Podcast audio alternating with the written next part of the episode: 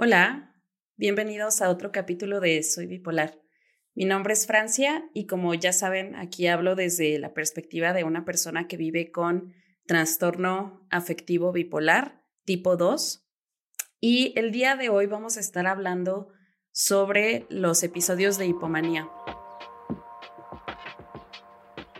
Este podcast Soy Bipolar quiero hablar sobre cómo se siente vivir con trastorno bipolar desde la persona que lo padece, cómo nos enfrentamos a diferentes situaciones de la vida, cómo se intersecta la bipolaridad con el trabajo, con las relaciones, con las amistades, con el dinero, con los episodios depresivos, con los episodios de hipomanía. Y me encantaría que formaras parte de esto y que compartas también tu punto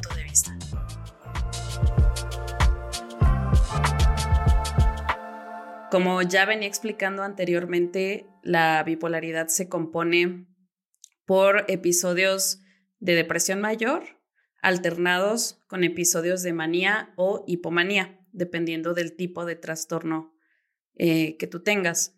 En mi caso es tipo 2, por lo tanto, quiero hacer un gran disclaimer de que vamos a estar hablando específicamente de hipomanía, no de manía.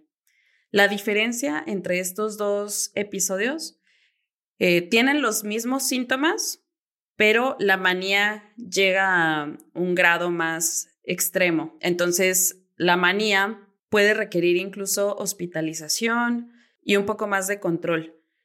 Entonces, em, ese es un tema que, que está fuera como de mi espectro porque yo no lo he sufrido, entonces, pues la verdad no me siento tan cómoda como para hablar de manía y vamos a hablar únicamente de hipomanía en este episodio.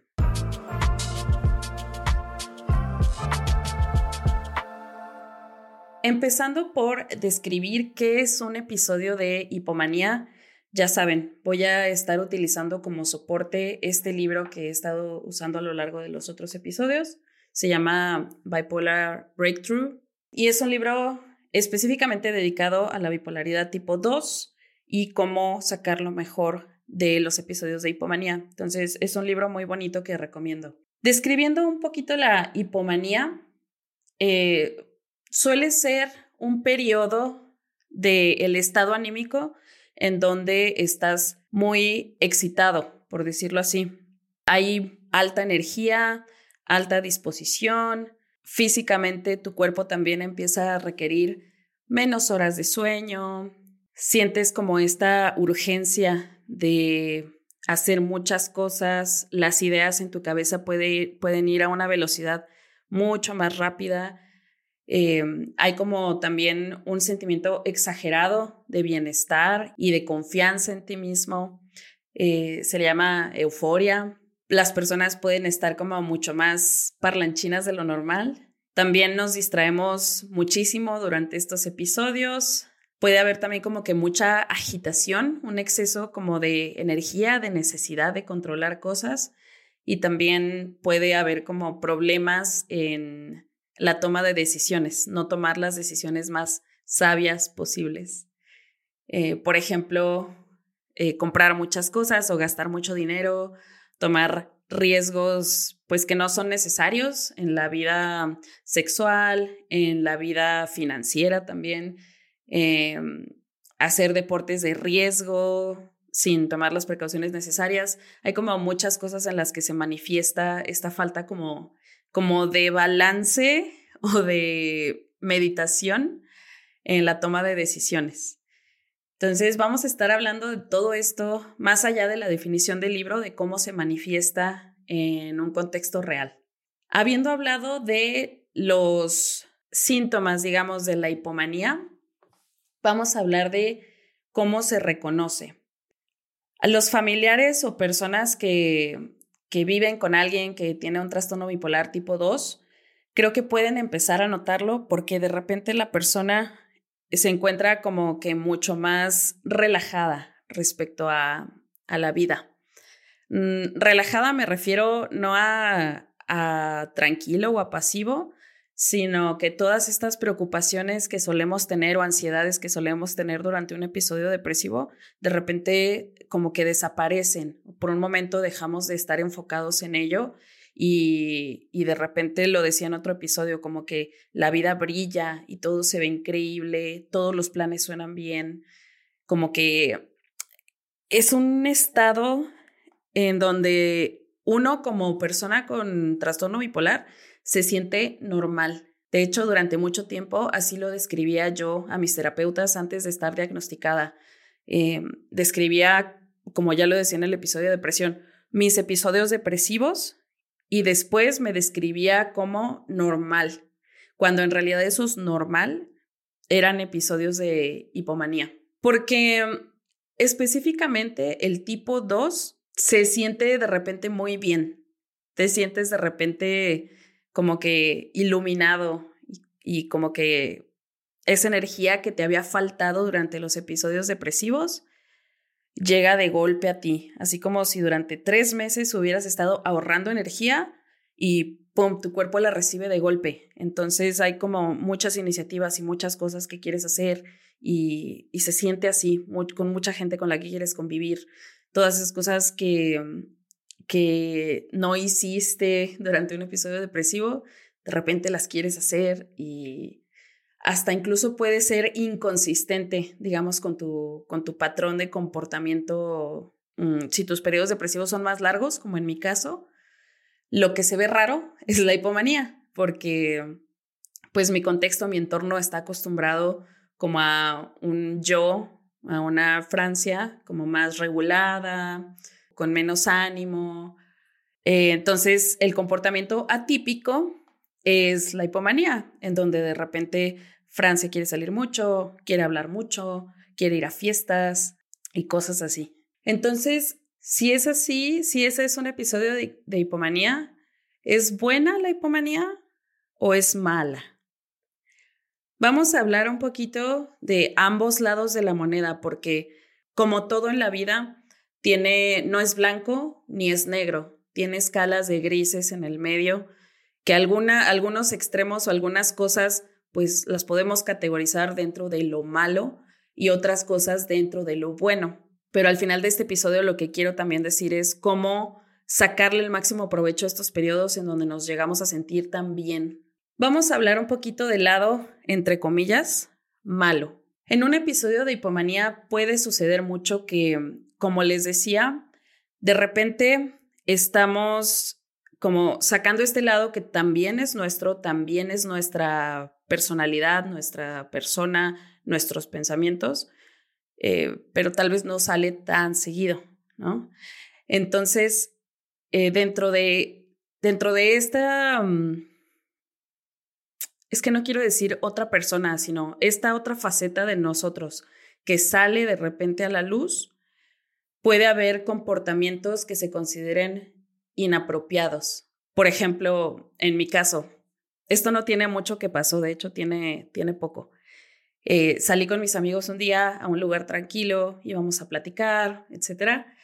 Y mm, algo que es parte también de mi, mi personalidad es decir las cosas sin filtro, de repente caer en, la imprudencia. De hecho, mi mamá de niña me reclamaba mucho la imprudencia. Y uno mientras va creciendo, va aprendiendo que la norma social es tener prudencia al decir ciertas cosas o al pensar ciertas cosas. Entonces, en esta mm, reunión con mis amigos, de repente como que yo me sentía tan tan confiada y tan, no sé, como con tanta energía que mm, estaba diciendo las cosas, o sea, estaban en mi cerebro y pum, las escupí a mi boca.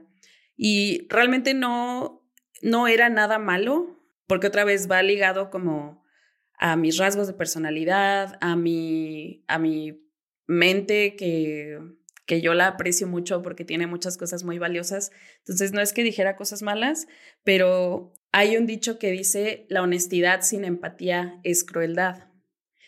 Entonces, de repente estaba siendo hiper honesta, pero me estaba faltando este ingrediente de empatía hacia con mis amigos. Entonces se dio por ahí una situación incómoda en la que estaba diciendo yo como verdades que para mí pues eran como broma o me los, eran como comentarios ligeros como sarcásticos, pero no estaba pensando yo que esos comentarios podrían herir a alguien, o sea, me estaba faltando como un filtro en el medio. Entonces, fue una situación un poco inadecuada, digamos, mi, mi forma de comportarme. Lo bueno es que tengo amigos que me lo pueden hacer saber, eh, así como, oye, no te pases de lanza. Em, hay formas de decir las cosas y sí es cierto. Eh, pero en ese momento, pues yo no lo noté, ¿no? Porque estaba en este estado como sobreexcitado de, de estar recibiendo los estímulos de la convivencia, de sentirme bien, de tener cosas que decir, etcétera, etcétera, etcétera. Lo cual es casi todo como positivo, pero eh, pues hay comportamientos que son inapropiados en una situación social y también dependiendo con qué personas estás, ¿no? Cuánta confianza hay, cuánta no. Em, manejarse en sociedad, vaya, con respecto a tu contexto.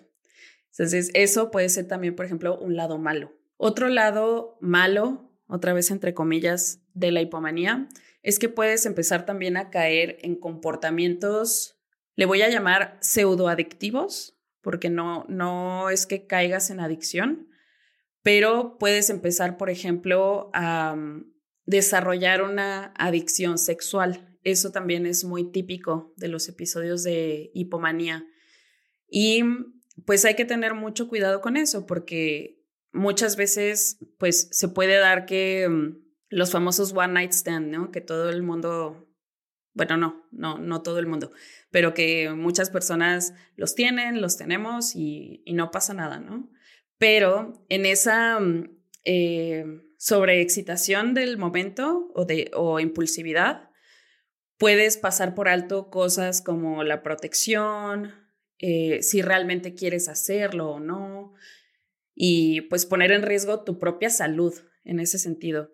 Entonces, es otra de las cosas también como negativas de entrar en un episodio de hipomanía, sin hablar todavía pues de lo que alguien que tenga conocimiento de esto puede mm, abusar, ¿no? Digamos, de esa disposición que puede tener la persona que está en un episodio de hipomanía. Otro aspecto también negativo, y este pues también sí, sí me ha llegado a afectar, son los sprees de compras. Literalmente se traduce como la fiebre de las compras o algo similar. Es como una necesidad incontrolable de gastar dinero.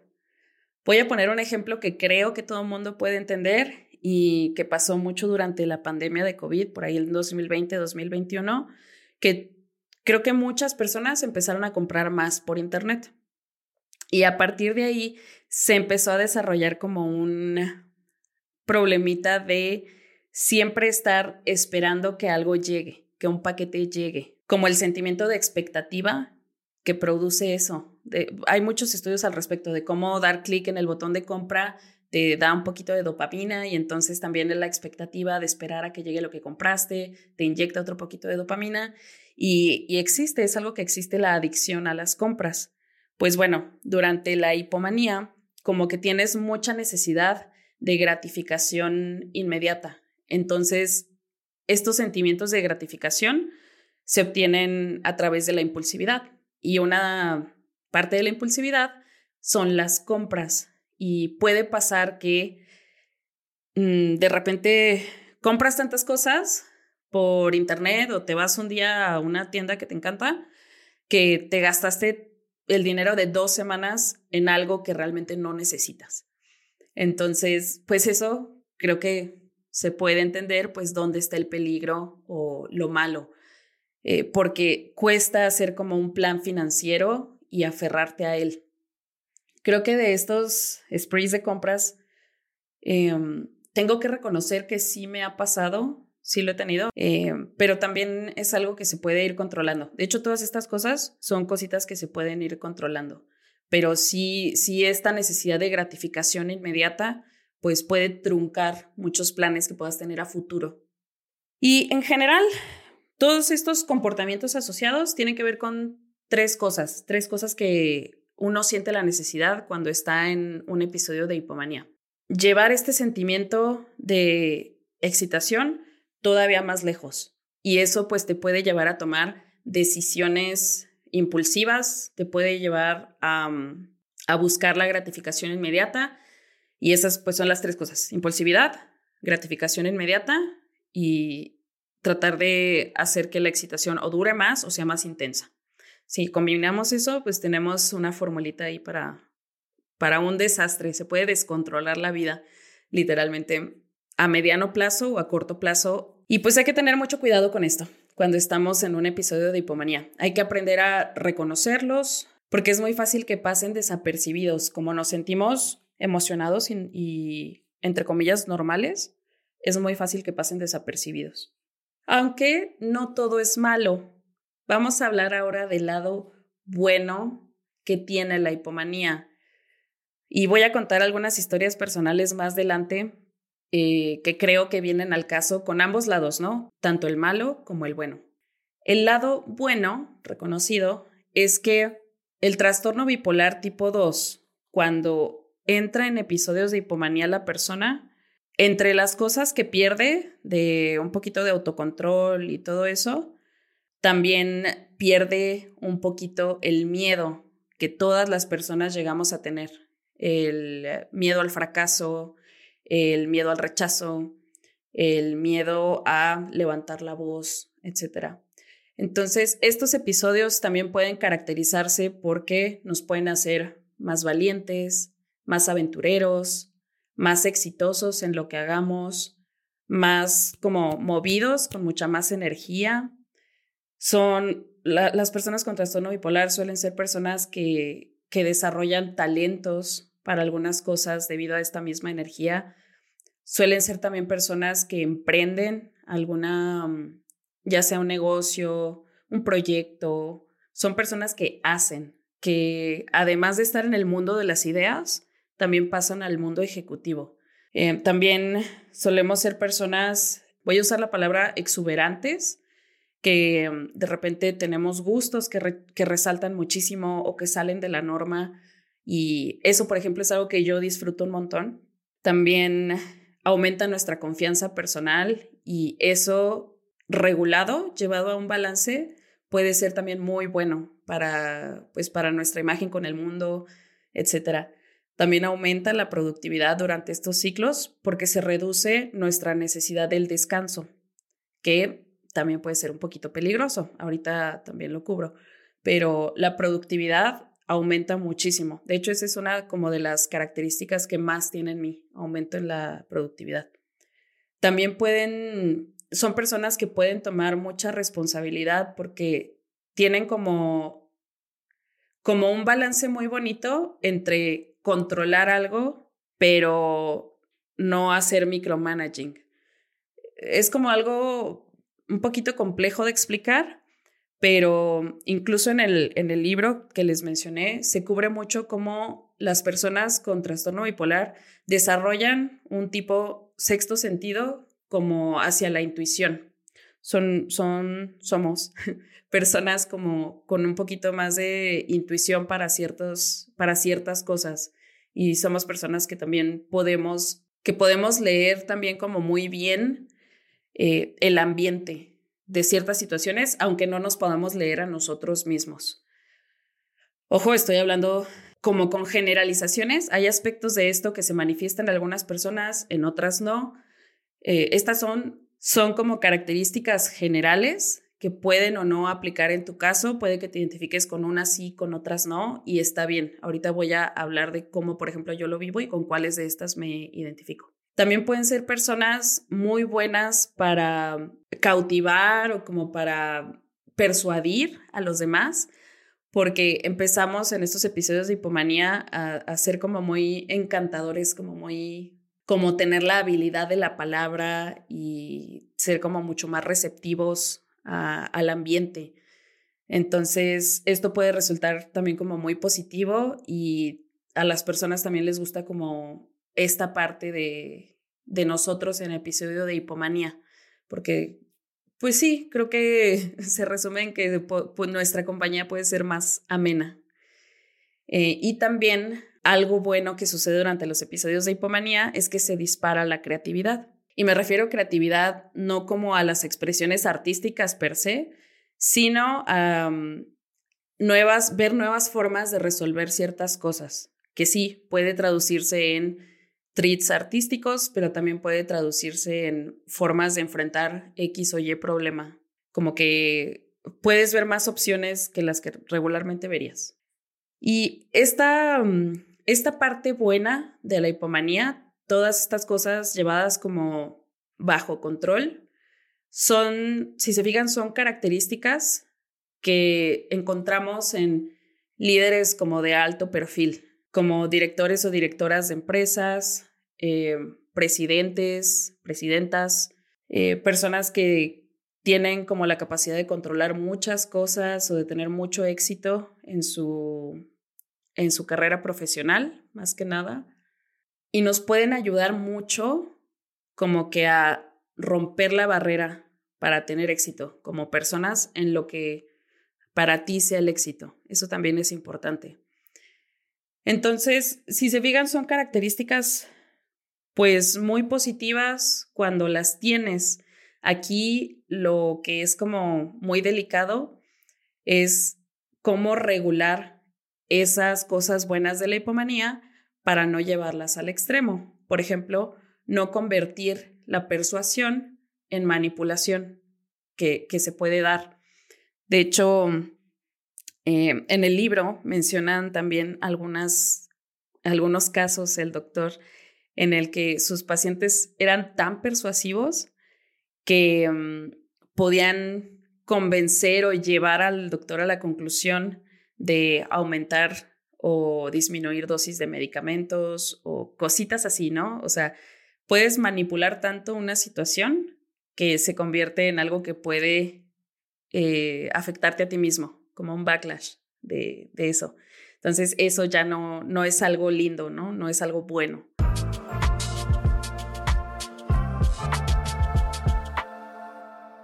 Bueno, pues eso es la hipomanía en pocas palabras. Y ahora me gustaría entrar, ya saben, a esta parte como de chismecito, de ahora sí, eh, cómo se vive. Muchas de estas cosas yo las he vivido. Ahora les puedo poner nombre, les puedo poner descripción y todo, pero eh, pues ha costado trabajo reconocer los episodios de hipomanía, porque les digo, tienen esta característica de pasar como desapercibidos de repente, porque se sienten bien, o al menos en, en mí se sienten muy bien los episodios de hipomanía. Para mí ha sido muy complicado, sobre todo manejar la parte social de la bipolaridad, porque mi status quo, como se ha conocido a lo largo del tiempo, es en episodio depresivo. ¿Eso qué quiere decir? Pues como energía baja, actividades que requieran como que menos energía de mi parte, etcétera. Y en el tema social es que pues esa es la persona que conocen pues las personas que me rodean, que han conocido a lo largo del tiempo. Ahora, hay algo que se llama masking, que es cuando las personas con trastorno bipolar nos ponemos como una máscara que es muy desgastante llevarla todo el tiempo, en donde escondemos tanto la depresión como la, la manía o la hipomanía, hasta el grado en el que se pueda, pero es emocionalmente muy desgastante. Entonces podemos pasar desapercibidas como alguien normal cuando en realidad por dentro de nosotros sentimos o la depresión o la hipomanía. Entre la depresión y el masking, pues creo que hasta cierto punto podía yo ser percibida como una persona normal con baja energía. Entonces, de repente, cuando me dan estos episodios de hipomanía, mi forma de canalizarlos durante mucho tiempo fue el trabajo, tener mucho trabajo, tener proyectos, eh, aparte de mi trabajo normal de escritorio de ocho horas, me acuerdo a los 21 años de tener al menos tres o cuatro proyectos a la vez.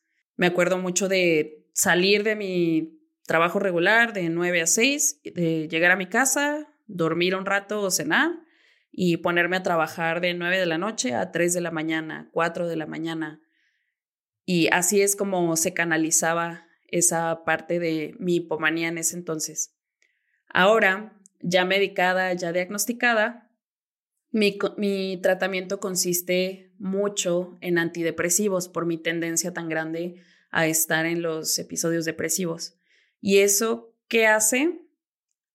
Es como muy delicada el balance, pero según lo que me ha explicado mi psiquiatra, es de, mm, de sacarte de la depresión sin llevarte a hipomanía o sin provocar una crisis psicótica o una crisis de manía.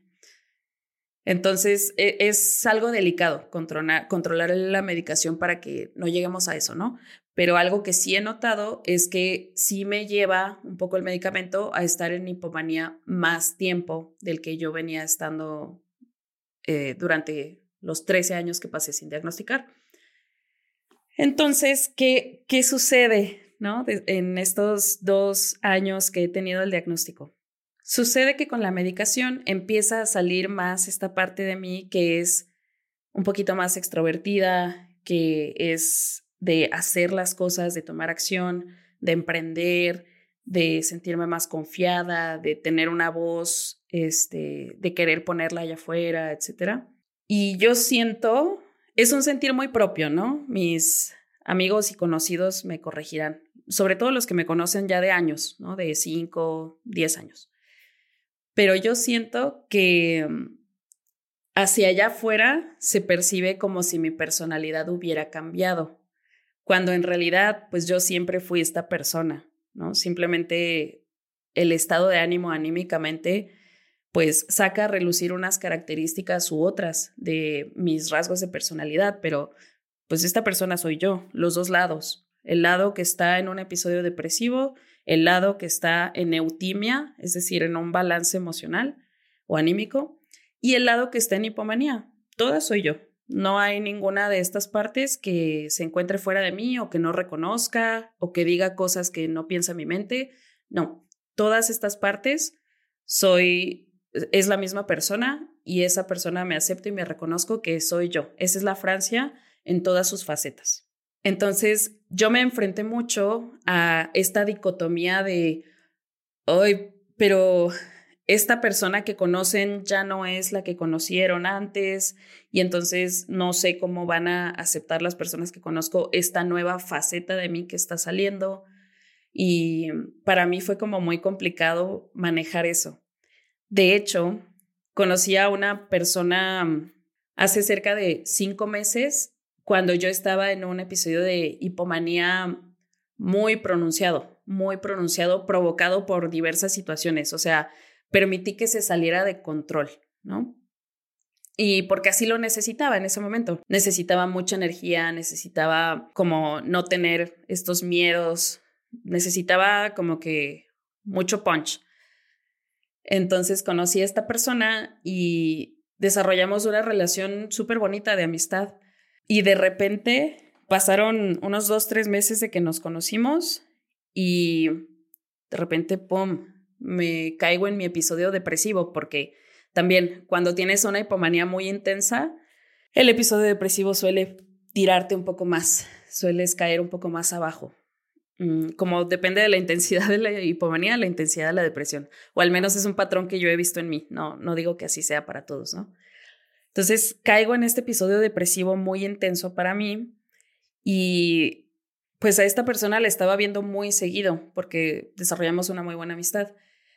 Entonces llegó un momento en el que nos vimos cuando yo ya estaba en el episodio depresivo y yo estaba más callada, estaba sin tema de conversación, estaba mm, como incómoda de salir y en mi cabeza nada más pensaba, híjole, ya esta persona no me, no me va a aceptar porque es como si estuviera con alguien completamente diferente a la persona que inicialmente conoció. Y pues es parte de los pensamientos que en un episodio depresivo te empiezan a atacar. Son pensamientos irracionales muchas veces que ni siquiera están confirmados, pero tu mente los empieza a dar por hecho. Y una práctica que yo he tenido pues ya a lo largo del, del tiempo es ser transparente con lo que siento, ¿no? lo que comentaba en el episodio pasado, de darle oportunidad a los demás, de tener empatía conmigo. Entonces, en esta transparencia, yo le digo a este amigo, oye, pues es que me da mucha pena contigo porque siento que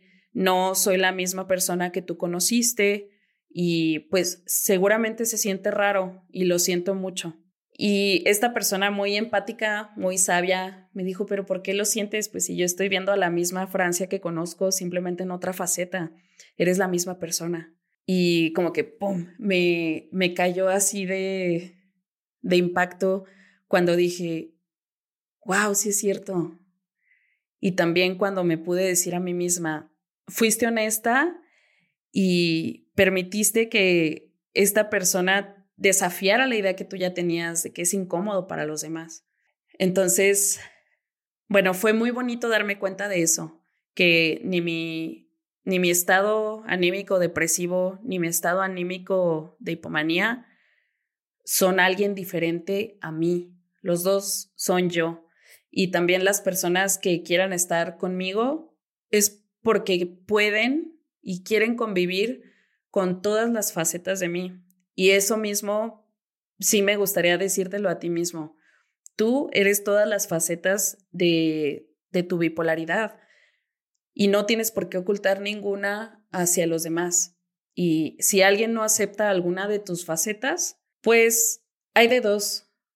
O yo reevaluaría esa amistad o limitaría un poco lo que yo comparto hacia esa amistad, porque la gente que te nutre, la gente que está dentro de tu círculo seguro, son personas que pueden apoyarte en cualquier faceta en la que tú te encuentres. Pero no te hagas eso a ti que me hice yo de pensar que una parte de mí no merecía estar con los demás, porque era diferente. Ya a este punto creo que puedo ser súper transparente con las personas a mi alrededor y verbalizar el me siento acá arriba o me siento acá abajo. Y no hay ningún problema al respecto. Entonces, de eso se trata también hacer tus redes de seguridad y tus redes de soporte, que lo vamos a cubrir en un episodio más adelante. Pero ninguna parte de ti merece estar oculta. Ahora también, em, por el lado bueno, creo que también vale la pena que cuente algo en donde me ayudó mucho tener este superpoder, porque lo voy a llamar así, a veces para mí, sentir este, esta intensidad de energía es un superpoder. Yo trabajo específicamente en la industria de la tecnología. Tal vez hay muchas personas que no están familiarizadas con estos términos, pero digamos que más o menos dentro del ambiente de las startups y negocios tecnológicos eh, que requieren inversión y crecen, y todo esto. Las startups son empresas de tecnología y el modelo más tradicional o el que más se busca es que levanten inversión para mm, volverse un hit, ¿no? Así como nació Uber o Rappi o todo ese tipo de aplicaciones que todo el mundo tiene en su teléfono ahorita. Entonces, es un ambiente en el que se requiere como que pensar muy rápido, moverse muy rápido, ser muy persuasivo, bla, bla, bla, bla, bla. Y en algún momento del año pasado yo participé en uno de estos llamados hackatones, donde en un fin de semana haces como tu proyecto y se lo vendes como a un panel de jueces y deciden si tiene potencial para que inviertan en ello o no. Eh, participé en algo así. Y esa es la receta para el desastre, ¿no? Si tú estás en un, si tú tienes un trastorno bipolar, la receta para el desastre es no dormir, no comer, tener altos estímulos y tener muchísimo estrés. Pero yo tomé la decisión de participar en eso súper conscientemente. Yo dije, sé que no es como lo más óptimo para mi salud mental, pero me siento suficientemente fuerte, con suficiente fortaleza para poder sacar esto adelante. Y quiero hacerlo una vez en mi vida. Bueno, lo he hecho varias veces, pero ya con mis casi 30 años dije, ya es la última oportunidad de hacerlo chido. Entonces fui, lo hice y durante esos cuatro días de competencia, vamos a decir, de verdad la gente me preguntaba que de dónde sacaba energía, así de abajo de las piedras o qué rollo, porque el último día, cuando todas las personas ya estaban mentalmente exhaustas, emocionalmente drenadas, ya como sí motivados, pero pues ya como con mucho pesar físico-mental. Yo estaba como la bella durmiente, como si me acabara de despertar de un sueño de un año. Y mucha de esa energía, pues se la logré contagiar a mi equipo, ¿no? Y mi mente pensaba claro y mi mente sabía exactamente qué hacer. Entonces, esa energía y esa claridad para tomar decisiones y todo eso, de repente, pues en ese momento me resultó súper útil y también me demostré mucho de lo que soy capaz, ¿no?